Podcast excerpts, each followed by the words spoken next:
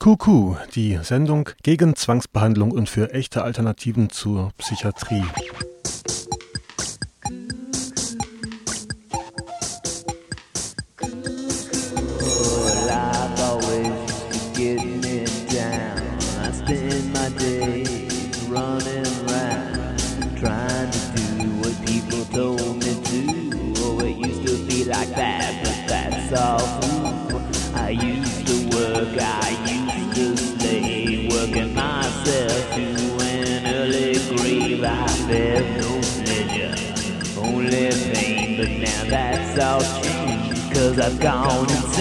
Kuku, das Magazin gegen Zwangspsychiatrie, produziert im Gruppenradio von Radio Dreieckland am Mikrofon der Mirko und ihr hört die Ausgabe vom 17. September 2013.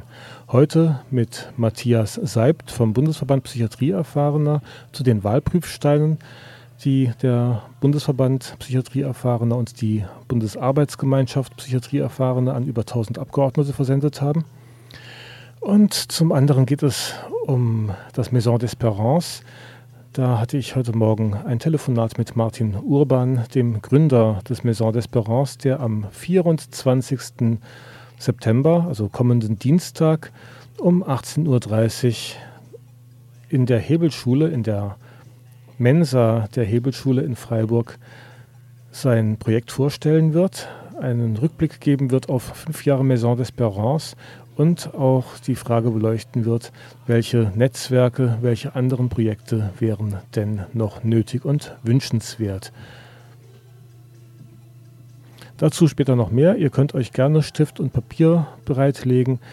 Gegen Ende der Sendung gibt es dann noch einmal einiges an Informationen, Internetseiten, Terminen und so weiter.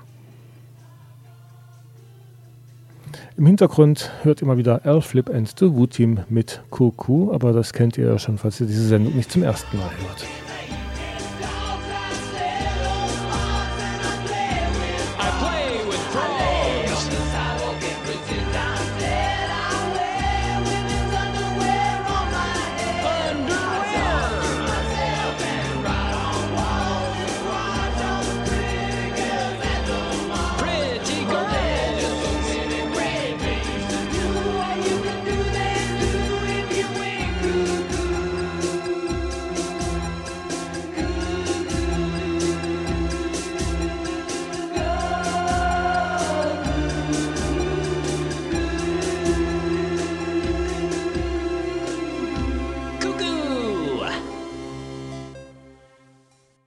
Earl Flip and the Wu Team war das mit Kuku und wer dieses Stück ganz hören möchte und ohne Überlagerung, der kann es sich anhören auf dem PodSafe Music Network music.mevio.com.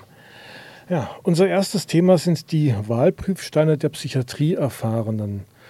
An insgesamt 1126 Kandidatinnen und Kandidaten sowie sechs Parteien wurde per E-Mail oder Post die folgenden fünf Fragen gestellt. Erstens, setzen Sie sich für eine bedingungslos folter- und gewaltfreie Psychiatrie ein?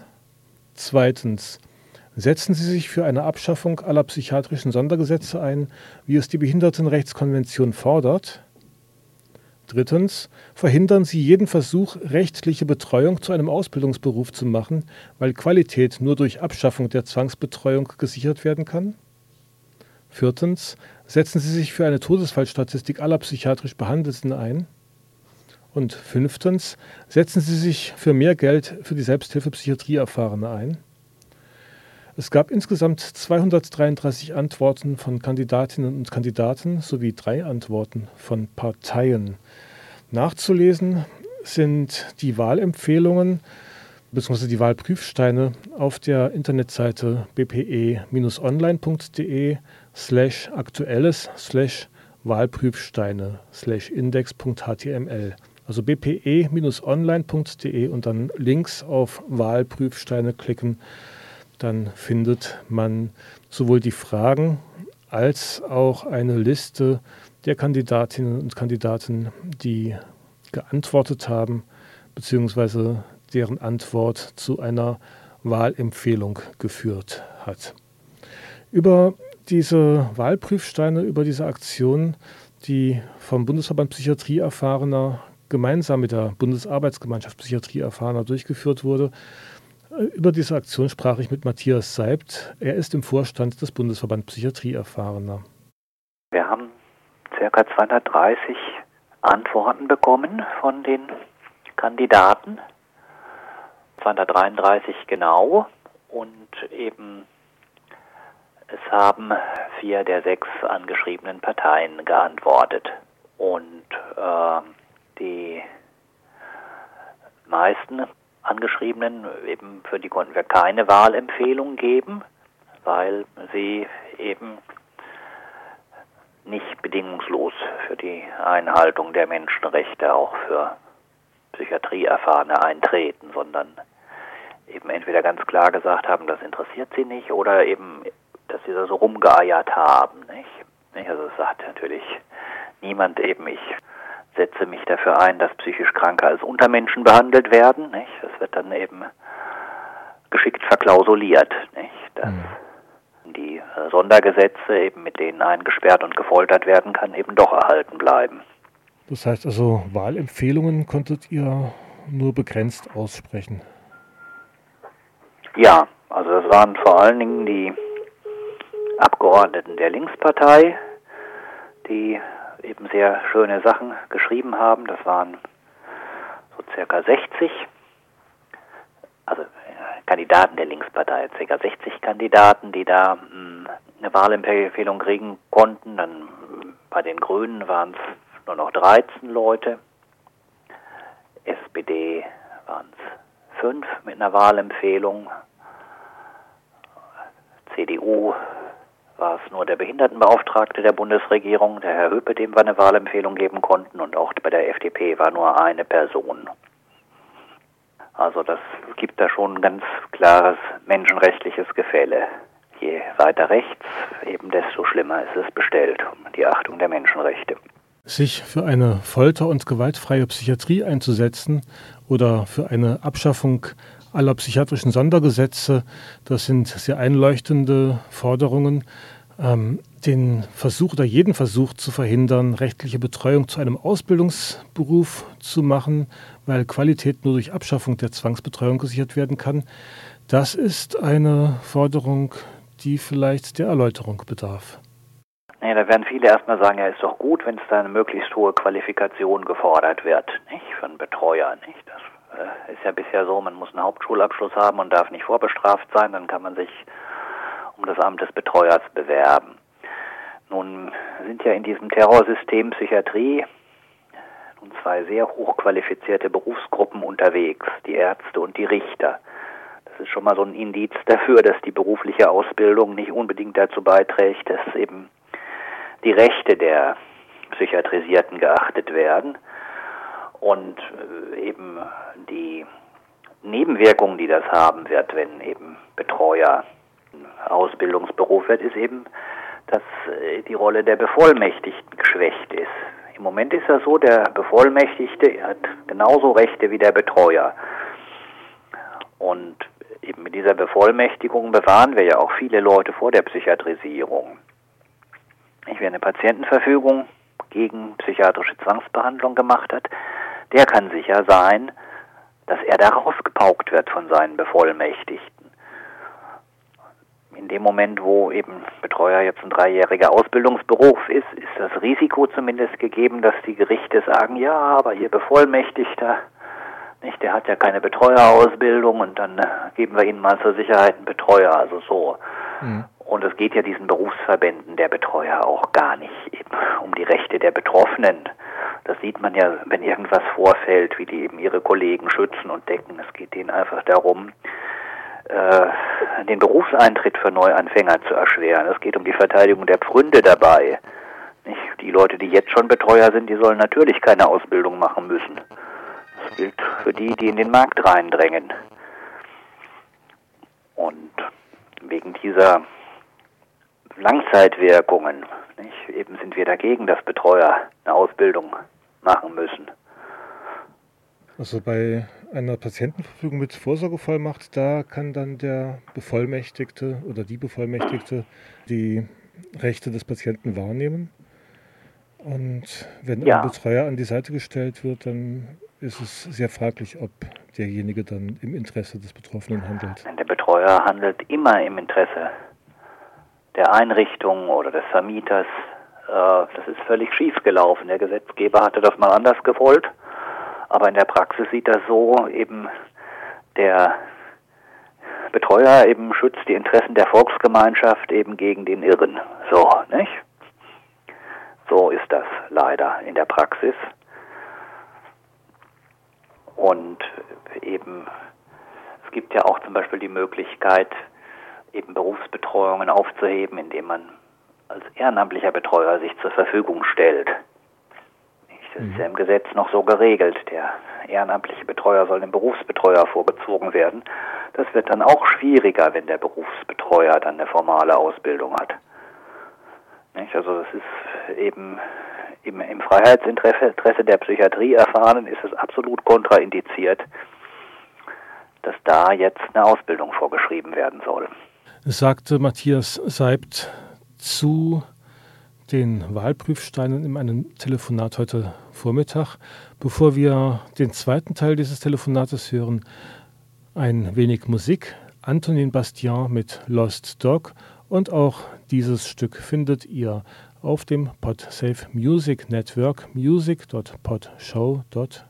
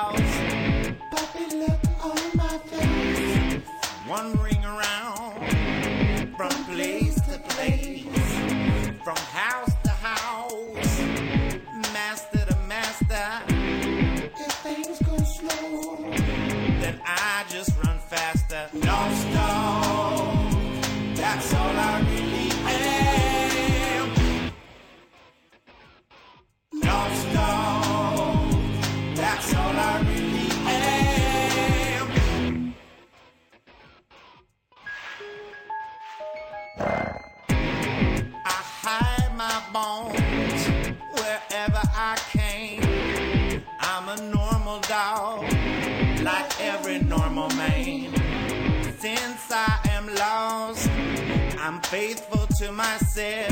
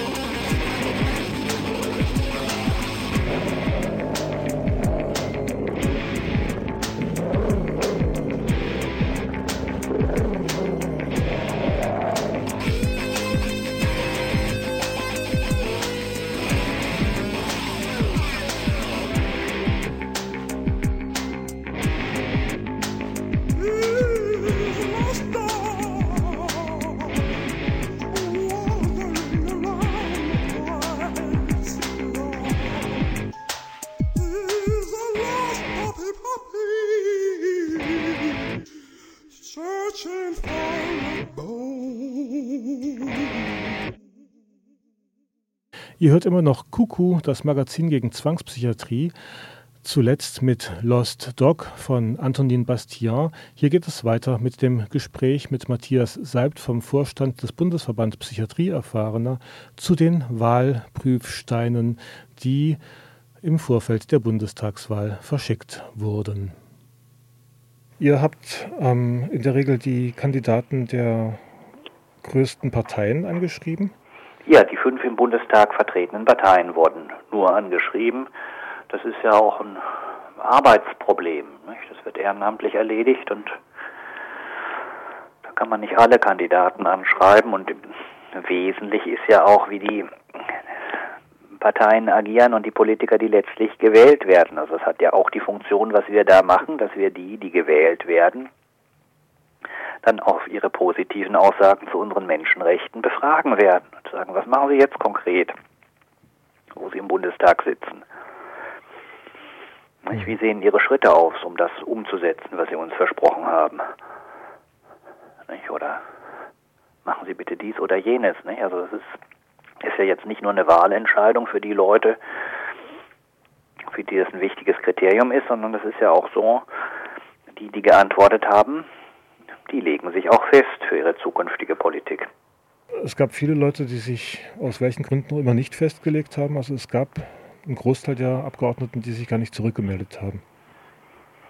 Ja, das ist relativ natürlich, weil eben die Leute haben eben ihre Ressorts. Wer eben Verkehr macht oder Verteidigung oder wer Haushaltspolitiker ist, der wird nicht unbedingt auf so einen Wahlprüfstein antworten aber der wird sich dann eben auch im Zweifelsfall nicht für uns einsetzen. Da haben wir dann auch gesagt, wer nicht antwortet, der kriegt auch keine Wahlempfehlung. Das kann man aber im Internet nachgucken. Nicht? Also es gibt eben Leute, die kriegen keine Wahlempfehlung wegen ihrer Antworten. Es gibt eben auch Leute, die werden nicht empfohlen, weil sie nicht geantwortet haben. Die Leute, die im Sinne der Betroffenen geantwortet haben, im Sinne der Menschenrechte, sind überwiegend von der Linkspartei. Kann man da jetzt eine Wahlempfehlung für die Linkspartei aussprechen? Ja, leider nur mit Einschränkungen, nicht? Weil es gibt ja ein Bundesland, in dem ist die Linkspartei an der Regierung. Da ist eine Frau Tack Gesundheitsministerin. Ja, und da eben sprechen sehr viele Indizien dafür, dass die Frau Tack für Zwangsbehandlung ist. Und das wäre ein Muster, das man ja schon einige Male bei der Linkspartei erlebt hat. Die schreiben ganz nette Sachen in ihr Wahlprogramm und sobald sie an der Regierung sind, gilt das alles nicht mehr. Und da sind wir auch jetzt mit Politikern der Linkspartei im Gespräch eben, wie ernst das denn gemeint ist, was diese 60 Politiker uns geantwortet haben, oder ob das nur unverbindliche Geschichten sind, die nur so lange gelten, solange man in der Opposition ist. Das muss man eben kritisch sehen, eben wie, wie viel die dann eben letztlich tun, wenn sie was tun können. Ich meine, das ist äh, aus unserer Sicht eben völlig irrsinnig, denn die SPD in Brandenburg wird ja die, die Koalition nicht platzen lassen, eben um weiter in der Psychiatrie foltern zu können. Nicht? Also das ist ja eben aber eben auch bei der Linkspartei gibt es eben so Politikerinnen wie die Frau Tack, die eben erfüllt sind von Diskriminierungswillen. Ein alter Spruch lautet, wenn Wahlen etwas ändern würden, wären sie verboten.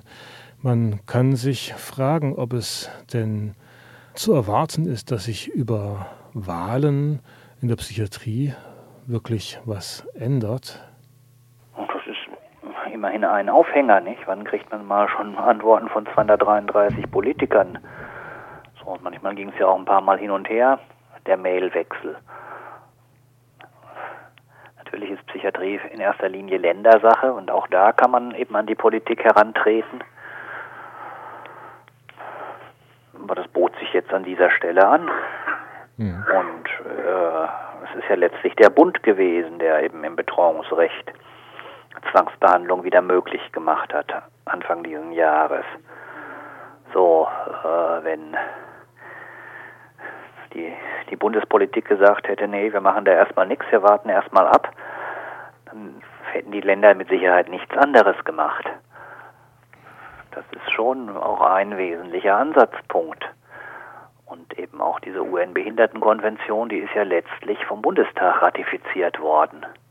Das ist ja eins der wesentlichen Argumente gegen diese Sondergesetze. Oder auch der UN-Hochkommissariat für Menschenrechte hm, hat sich ja auch gegen die Praxis in der Psychiatrie ausgesprochen, hat gesagt, es ist Folter oder zumindest unmenschliche Behandlung, wenn da zwangsbehandelt wird. Und da ist natürlich auch erster Ansprechpartner die Bundesebene, nicht eben solche Praktiken zu unterbinden, wenn die Vereinten Nationen meinen, dass die Menschen rechtswidrig sind. Insofern denke ich, ist das schon eine sinnvolle Zielrichtung, die Kandidaten für den Bundestag da mit zu konfrontieren mit diesem Thema. Die Erfahrung zeigt ja nicht nur bei der Linkspartei, dass vor der Wahl sehr viel geschwätzt wird und hinterher oft sehr wenig davon umgesetzt wird. Ja, das haben wir auch schon hier in Nordrhein-Westfalen bei den Grünen erlebt, dass es eben wesentlich leichter ist, in der Opposition Sachen zu versprechen, als sie dann an der Regierung umzusetzen. Das hat aber auch was damit zu tun, wie gut die Interessenvertretung der Psychiatrie erfahren funktioniert. Dann muss man die Leute an das erinnern, was sie gesagt hatten, als sie noch keine Macht haben und sagen, dann legen wir aber jetzt Wert drauf. Und wenn man dann geschickt und nervig ist, dann kriegt man das auch. Das ist kein Automatismus, das ist klar. Nicht? Also Politik reagiert auch auf das, was die Bürger wollen und auf die Bürger, die eben am kräftigsten nerven und am geschicktesten. Da muss man sagen, äh, wäre bei den Psychiatrieerfahrenen wünschenswert, wenn sich noch mehr Leute engagieren. Engagieren zum Beispiel beim BPE, aber auch einfach vor Ort beim BPE vor Ort auf der Landesebene. Also es gibt viele, viele Sachen. Es liegt wirklich viel im Argen. Und es gibt aber auch schon wirklich viele Beispiele, was man denn eben tun kann, um irgendwas zu verbessern. So, das ist eben nur eben wirklich eine zähe Lobbyarbeit. Das ist eben einfach Arbeit. Nicht? Eben da an die Verantwortlichen ranzutreten und zu sagen, hier liegt was im Argen und werden Sie bitte tätig. So. Es gibt ja auch viele Mitarbeiter in Psychiatrien, ähm, die unzufrieden sind mit dem System. Ähm, habt ihr oder welche Erfahrungen gibt es da mit der Zusammenarbeit mit Professionellen und Angehörigen? Oh, die sind eher gering, diese Zusammenarbeitserfahrung. Natürlich trifft man immer wieder auf nette Professionelle oder auch nette Angehörige, aber die sind jetzt nicht unbedingt repräsentativ für das System oder haben dann nichts zu sagen, weil sie eben an untergeordneter Stelle da sitzen. Aber das ist jetzt, das ist jetzt eigentlich nicht das Problem, so dass eben die Leute nicht nett sind. Also der ganze Ansatz ist verkehrt. Eben mit, mit Zwang kann ich keine Heilung erreichen. Das ist schon mal der erste Denkfehler. Und dann ist auch dieses Konstrukt eben der biologisch verursachten psychischen Erkrankung ja schlicht falsch. Wenn das eben biologisch ist und Stoffwechselerkrankung, warum gibt es dann keine Tests? Also soziale und seelische Probleme werden eben biologisiert und verfremdet. Also der ganze Ansatz des Systems ist verkehrt es ist, ist nicht damit getan, dass man eben das, was ist, irgendwie besser macht, Man muss es eben von Grund auf anders machen, den Umgang mit Menschen in seelischen oder sozialen Notlagen. Und da glaube ich eben, gibt es keine internen Reformkräfte in der Psychiatrie, die das stemmen. Trotzdem müsste man dann andere Orte schaffen, die besser geeignet sind, um solche Krisen durchzustehen oder bewältigen zu können? Ja, man muss anders untereinander umgehen. Man muss nicht jeden ausgrenzen, der nicht mehr so gut funktioniert. Wir haben ja hier in Bochum und in Köln auch so ein Krisenzimmer, was so drei Viertel des Jahres belegt ist, wo wir ja auch Menschen aufnehmen und wo wir ja auch zeigen, dass das auch ehrenamtlich und ohne Geld möglich ist, sich um jemanden zu kümmern. Gut, das wird die Ausnahme bleiben, solche Krisenzimmer. Aber zu einer, zu einer echten Reform der Psychiatrie, die beginnt damit, dass eben auf jegliche Gewalt verzichtet wird. Das eben die Psychiatrie sich wirklich davon distanziert oder dass die Politik ihr dieses Mittel aus der Hand schlägt, eben gewaltsam gegen Leute vorzugehen, die sie nicht überzeugen kann. Mhm. Das ist so der allererste Schritt. Dann kann man gucken, was man sonst noch so macht. Diese Verflechtung mit der Pharmaindustrie ist natürlich auch absolut unmöglich. Auch da eben können die Psychiater selber sagen, das machen wir nicht mehr, eben wir sind nicht korrupt.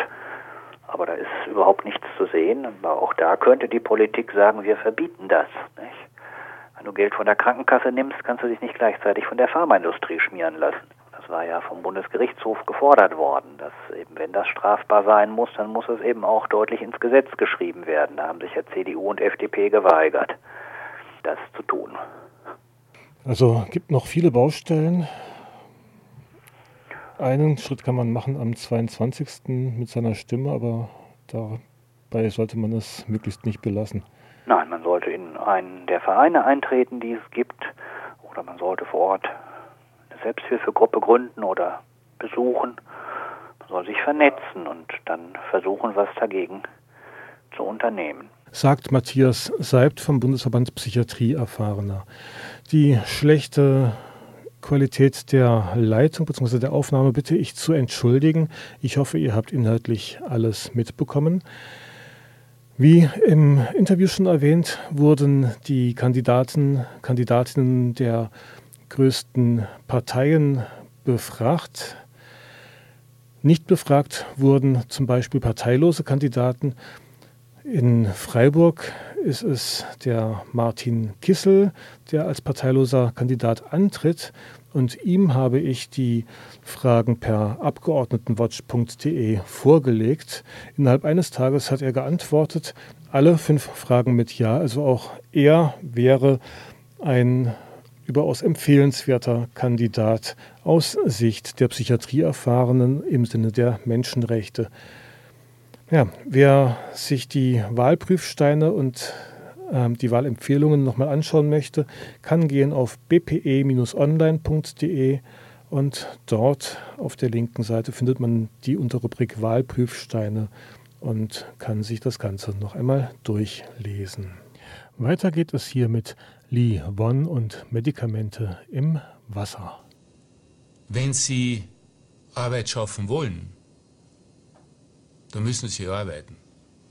Und nicht so, wie es in der Vergangenheit gewesen ist, dass man die bestehende Arbeit verteilt.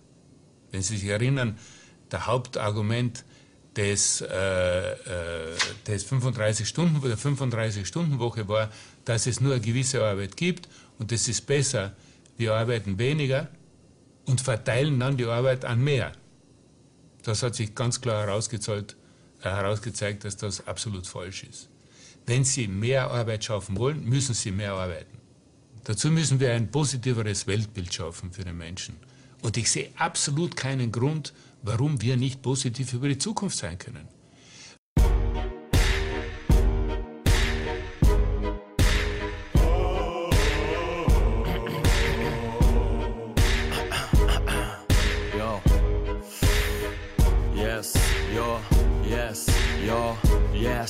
Ja, yes, ja, yes, ja, yes, ja.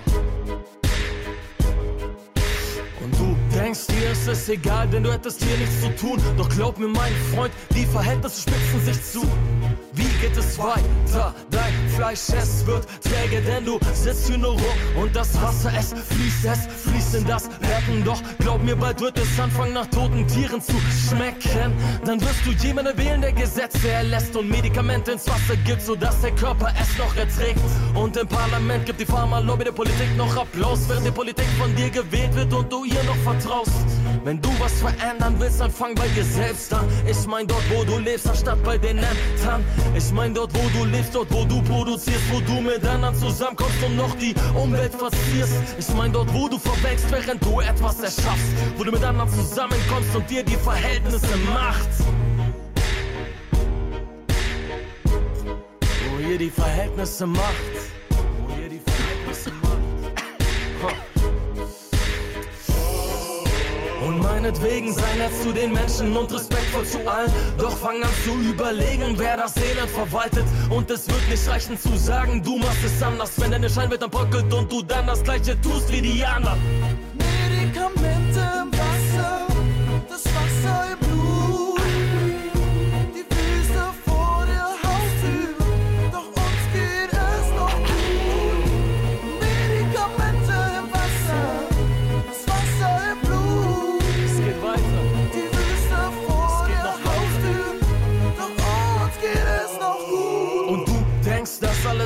mit dir nichts zu tun. Doch glaub mir, die Verhältnisse bringen uns um.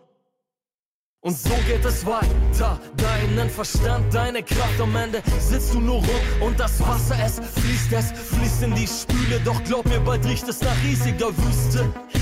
Dann wirst du jemanden wählen wollen, der Gesetze erlässt, doch alle Medikamente im Wasser helfen in Dreck und im Parlament gibt die Pharma-Lobby der Politik noch einen aus, während die Politik nicht mehr gewählt wird, aber immer noch unser Elend verkauft.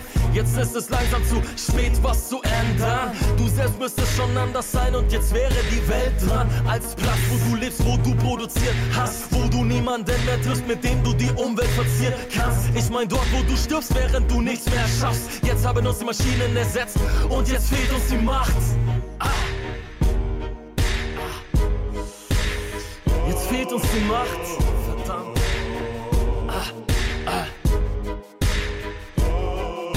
Und meinetwegen sei allein ohne Menschen und scheiß sie auf alle. Doch fang an zu überlegen, wer die Macht hat, das alles zu wandeln. Und es wird nicht reichen zu sagen, du machst es anders, wenn du alleine dann bröckelst und dann nichts mehr tust wie die anderen. Medikamente im Wasser, das Wasser im Blut.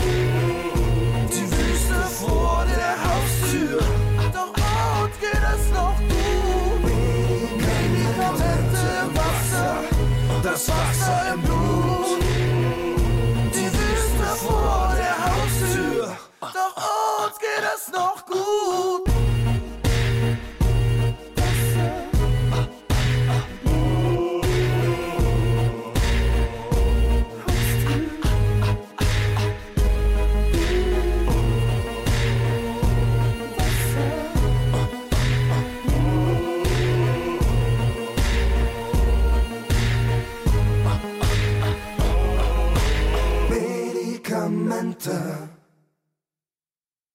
Medikamente im Wasser von Lee Won.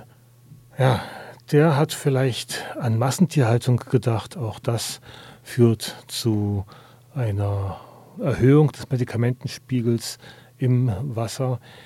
Nicht zu unterschätzen ist allerdings auch die Erhöhung der Psychopharmaka im Wasser durch die flächendeckende psychiatrische Versorgung.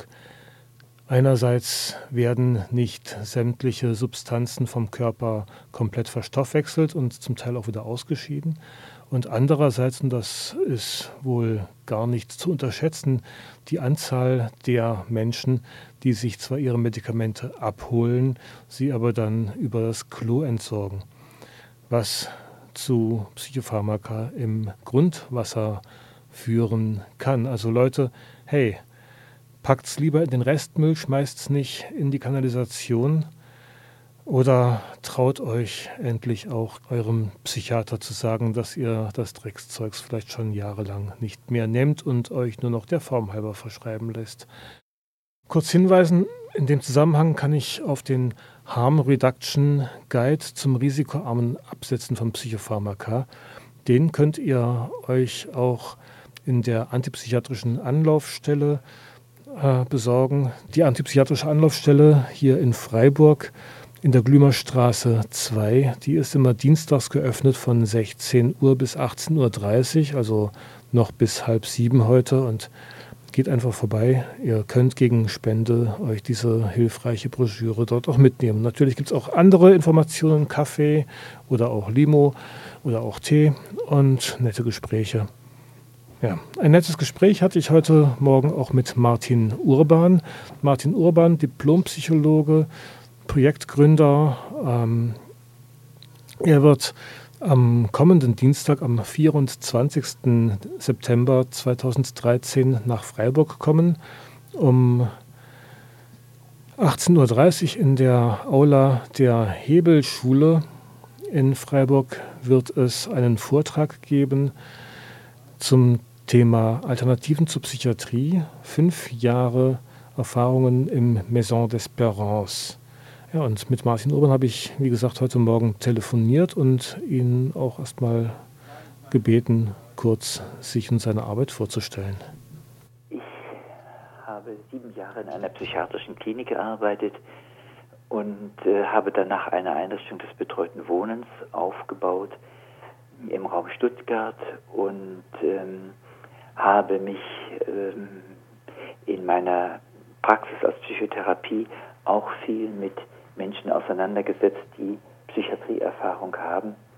Und mir ist es so gegangen, wie sicher vielen Mitarbeitern in der Psychiatrie auch, dass wir darunter gelitten haben unter den Zuständen in der Psychiatrie. Erst recht die Betroffenen, die dorthin gekommen sind und die Angehörigen, dass Menschen in einer schweren psychischen Krise in der Klinik oft nicht das finden, was sie brauchen. Dort werden Medikamente gegeben. Vielleicht gibt es auch noch soziale Unterstützung, aber der Bereich der seelischen Probleme, die jemand hat, die werden nicht genügend bearbeitet und der Rahmen, in dem man dort lebt, auch in sozialpsychiatrischen Einrichtungen nach der Klinik, ist oft sehr eingeengt. Dort kommen bestimmte Dinge zu kurz, die der Mensch braucht, um gesund zu leben und wieder gesund zu werden. Sagt Martin Urban, der Gründer des Maison d'Espérance in Südfrankreich. Ich habe schon in den 80er Jahren erste Pläne gehabt, um ein alternatives Haus aufzubauen, in dem Menschen, die in einer Krise sind, sich wiederfinden, wieder fangen können, wieder Vertrauen zu sich selbst und in die Welt fassen können und neu starten können. Das hat damals nicht geklappt, war vielleicht auch ganz gut, weil ich inzwischen viel mehr Erfahrung gemacht habe und, das möchte ich unterstreichen, ganz viel positive Erfahrung mit Betroffenen gemacht habe, die aktiv mitgestaltet haben, was ich aufbauen wollte. Ich habe ab dem Jahr 2000 in Stuttgart den Verein Offene Herberge gegründet und das betreute Wohnen dort ist die Fortsetzung meiner eigenen Einrichtung des betreuten Wohnens. Und ich habe sehr viele kompetente Menschen gefunden, die durch schwere Krisen durchgegangen sind, sich aber so weit wieder gefangen haben, dass sie aktiv mithelfen konnten, etwas aufzubauen. Das ist ein ganz großer positiver Faktor, der unbedingt viel stärker als bisher in die Hilfeplanung und Hilfeeinrichtungen für Menschen mit seelischen Störungen eingebaut werden müsste. Also, dass die Menschen, die ihre Erfahrungen mit solchen Krisen gemacht haben, dann auch wirklich mit einbezogen werden, auch in die Gestaltung von Einrichtungen. Ja, genau das meine ich. Das ist ganz wichtig. Ich habe im Jahre 2000 auf der Versammlung Regio 2000 in Tauberbischofsheim, damals für Baden-Württemberg, in einem Arbeitskreis und einem Vortrag die These aufgestellt, dass überall da, wo in der Psychiatrie oder sozialpsychiatrischen Einrichtungen, wo nicht ärztliche Verantwortung gefordert ist, dass da die Betroffenen selber nicht nur das volle Stimmrecht haben sollten, sondern die Entscheidungsgewalt haben sollten. Sie wissen am besten, was sie brauchen. Sie können sich gegenseitig unterstützen. Die, die schon weiter aus der Krise draußen sind, wissen am besten, was man in der Krise braucht und müssen mindestens als gleichwertige Mitarbeiter respektiert, akzeptiert werden und womöglich auch Verantwortung übernehmen können, so wie wir das in der offenen Herberge gemacht haben, dass dort auch der Vorstand des Vereins jetzt mittlerweile zu 100 Prozent aus Betroffenen besteht. Wie kam es aber dann zum Maison d'Espérance und wieso gerade in Frankreich? Eine eher private Geschichte, sagt Martin Urban, die aber bereitwillig auch unserer Hörerschaft erzählt. Ich war mit einer Französin verheiratet, das ist nicht meine erste Ehe gewesen. Ich war schon 60, als ich da geheiratet habe und es ging auf die Zeit des Ruhestands zu und ich habe mit meiner damaligen Frau zusammen überlegt, wo wir denn leben könnten. Sie war Französin, stammte von ihren Vorfahren her aus Südfrankreich und hatte den Wunsch, dort zu leben. Ich kannte das Languedoc überhaupt noch nicht. Ich war einmal oder zweimal an der Côte d'Azur und in der Provence gewesen. Aber diese Gegend hier, also zwischen der Rhonemündung und der spanischen Grenze, Das war für mich Neuland. Das haben wir im Jahr 2003 zum ersten Mal zusammen angeschaut. Und äh, da habe ich dann gedacht, naja, wenn ich dann mal 65 bin, im Ruhestand bin, würde ich hier gerne leben und würde gern ähm, aber doch von dem schönen, äh, von der schönen Umgebung, die man hier unten hat, dem schönen Leben, das man hier haben kann, buchstäblich wie Gott in Frankreich, würde ich gern etwas abgeben an Menschen, die etwas Aufbauendes brauchen, die sich neu finden wollen und nicht nur vielleicht für einen kurzen Urlaub hierher kommen wollen. Das habe ich seit meiner Ankunft im gleichen Jahr schon organisiert, Ferien für psychisch kranke Menschen, die hier bei mir zwei Wochen Urlaub gemacht haben. Ich habe, glaube ich, 24 Mal so ein Angebot gemacht und durchgeführt für kleine Gruppen bis zu sechs Personen. Hatte die Vorstellung, dass es auch einen Platz geben muss, wo Menschen längere Zeit leben können in einer möglichst natürlichen Umgebung, wie eine normale Wohngemeinschaft oder eine Familie zusammenleben, möglichst viel normale Dinge machen, miteinander den Haushalt machen, einkaufen, kochen, Ausflüge machen, ans Meer fahren, baden gehen oder Spaziergänge durch die Weinberge und alles Mögliche. Also etwas, was möglichst wenig nach Einrichtung riecht und ganz viel normales Leben hat. Natürlich Menschen, die in einer Krise sind, die brauchen dann eine Unterstützung, eine fachmännische Unterstützung psychotherapeutischer Art. Und das war meine Idee, dass dieses ganz normale Leben aber doch äh, begleitet ist von Menschen, die eine psychotherapeutische Kompetenz haben und die Menschen in der Krise begleiten können. Und das haben wir dann realisieren können. Ich habe im Jahre 2007 im Dezember in Stuttgart den Verein Maison d'Espérance gegründet. Und wir haben, ja, sagt man Zufall oder wie, eine Fügung im Jahre äh, 2008, ein Vierteljahr später schon im März, ein schönes altes Winzerhaus in dem Dorf, wo ich selber wohne, in Saint-Pons-de-Mauchien im Departement Hérault, anmieten können mit fünf Einzelzimmern, wo wir mit unserem Projekt Maison d'Espérance gestartet sind. Inzwischen ist ein zweites Haus dazugekommen. Also ja, seit zwei Jahren haben wir ein zweites Haus dabei, das auch fünf Plätze hat, im Nachbarort Montagnac gelegen ist. Das erste Haus liegt in einem sehr kleinen Dorf von nur 600 Einwohnern, in einer sehr schönen Hügellandschaft, meistens Weinberge drumherum, ähm, aber auch Buschlandschaft und etwas Wald. Das ist sehr ruhig dort. Das zweite Haus im Nachbarort Montagnac, fünf Kilometer entfernt, ist etwas mehr an die Welt angeschlossen. Da gibt es eine Busverbindung nach Montpellier. Da gibt es alle Läden und äh, gibt es eine Arztpraxis und Apotheke. Das Städtchen hat vielleicht dreieinhalbtausend Einwohner, also ist etliches größer. Und das ist wichtig, in diesem Haus haben wir etwas dazu bekommen, was wir im ersten Haus noch nicht hatten, nämlich einen großen Garten, der als Gemüsegarten genutzt wird und eine Werkstatt und ein Atelier, das heißt einen Raum, wo künstlerisch gearbeitet werden kann und eine richtige, fertig eingerichtete, vor allem Holzwerkstatt, wo alle möglichen handwerklichen Dinge gemacht werden können. Denn Menschen, die hier länger leben, die wollen sich ja sinnvoll beschäftigen und das machen wir hier auf diese Weise, haben wir das jetzt auch im Angebot. Sagt Martin Urban, Diplompsychologe und Psychotherapeut in Rente und Projektgründer des unter anderem des Hauses Maison d'Espérance sagt Martin Urban, Diplompsychologe und Psychotherapeut in Rente sowie Projektgründer. Er hat unter anderem das Maison des Maison d'Espérance ins Leben gerufen, im Internet zu finden auf www.maisondesperance.eu. Das Ganze in einem Wort.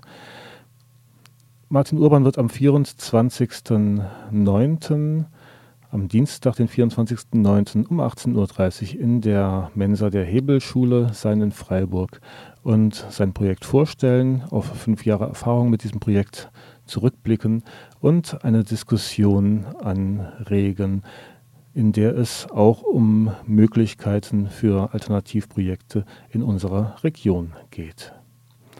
Hier machen wir erstmal weiter mit dem Stück Almighty Love von der Band Compagnia Algazara aus Portugal. Und danach hören wir dann noch einen weiteren Ausschnitt aus dem Telefonat mit Martin Urban.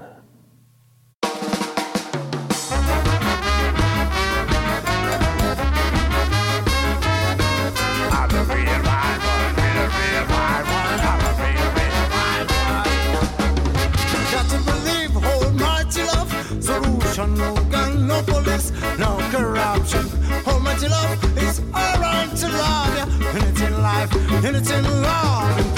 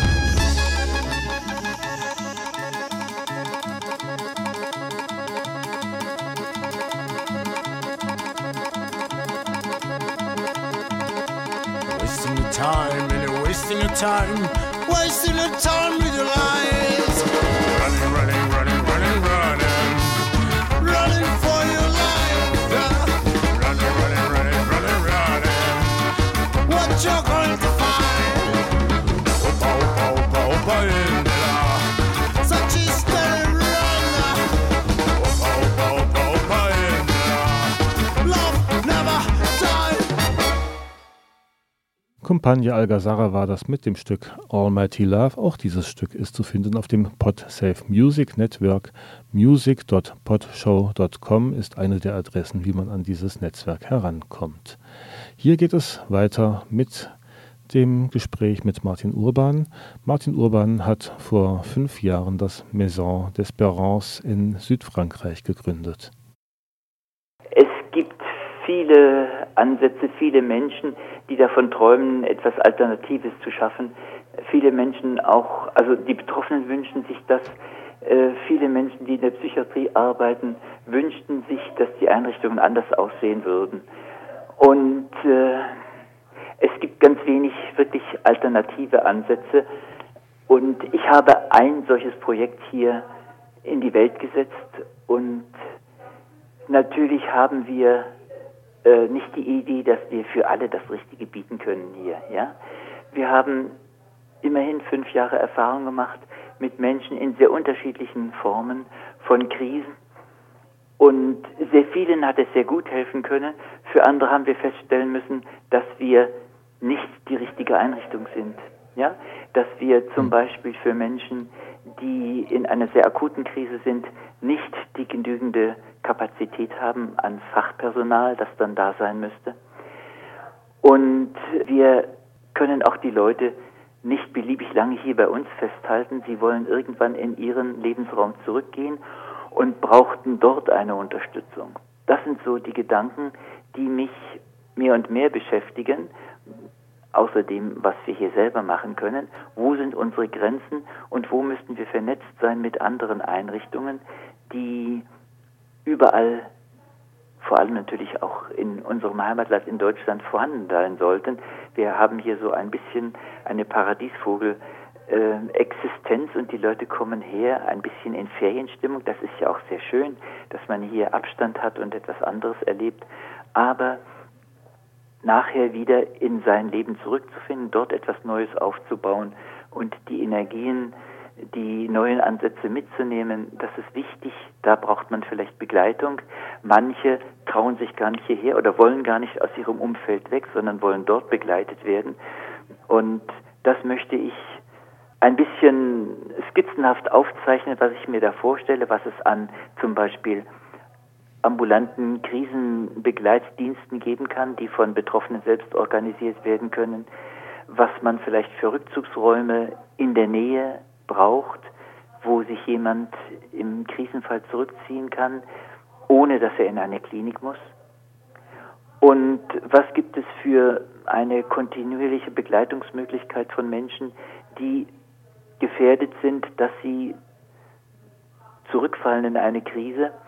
wie können Sie das vermeiden? Da meine ich, gibt es eine ganze Menge Möglichkeiten und da ist mir diese Diskussion mit euch Betroffenen, mit anderen Profis, die vor Ort sind und mit Angehörigen sehr wichtig. Ich finde eine trialogische Veranstaltung für dieses Thema absolut das Richtige. Und ich meine jetzt nicht, dass ich euch da schon fertige Pläne vorlegen kann, sondern das möchte ich mit euch diskutieren und so gucken, wo sind Ansätze schon da. Ihr habt zum Beispiel schon Projekte der Krisenbegleitung auf Augenhöhe unter Betroffenen. Das finde ich einen ganz wichtigen Ansatz.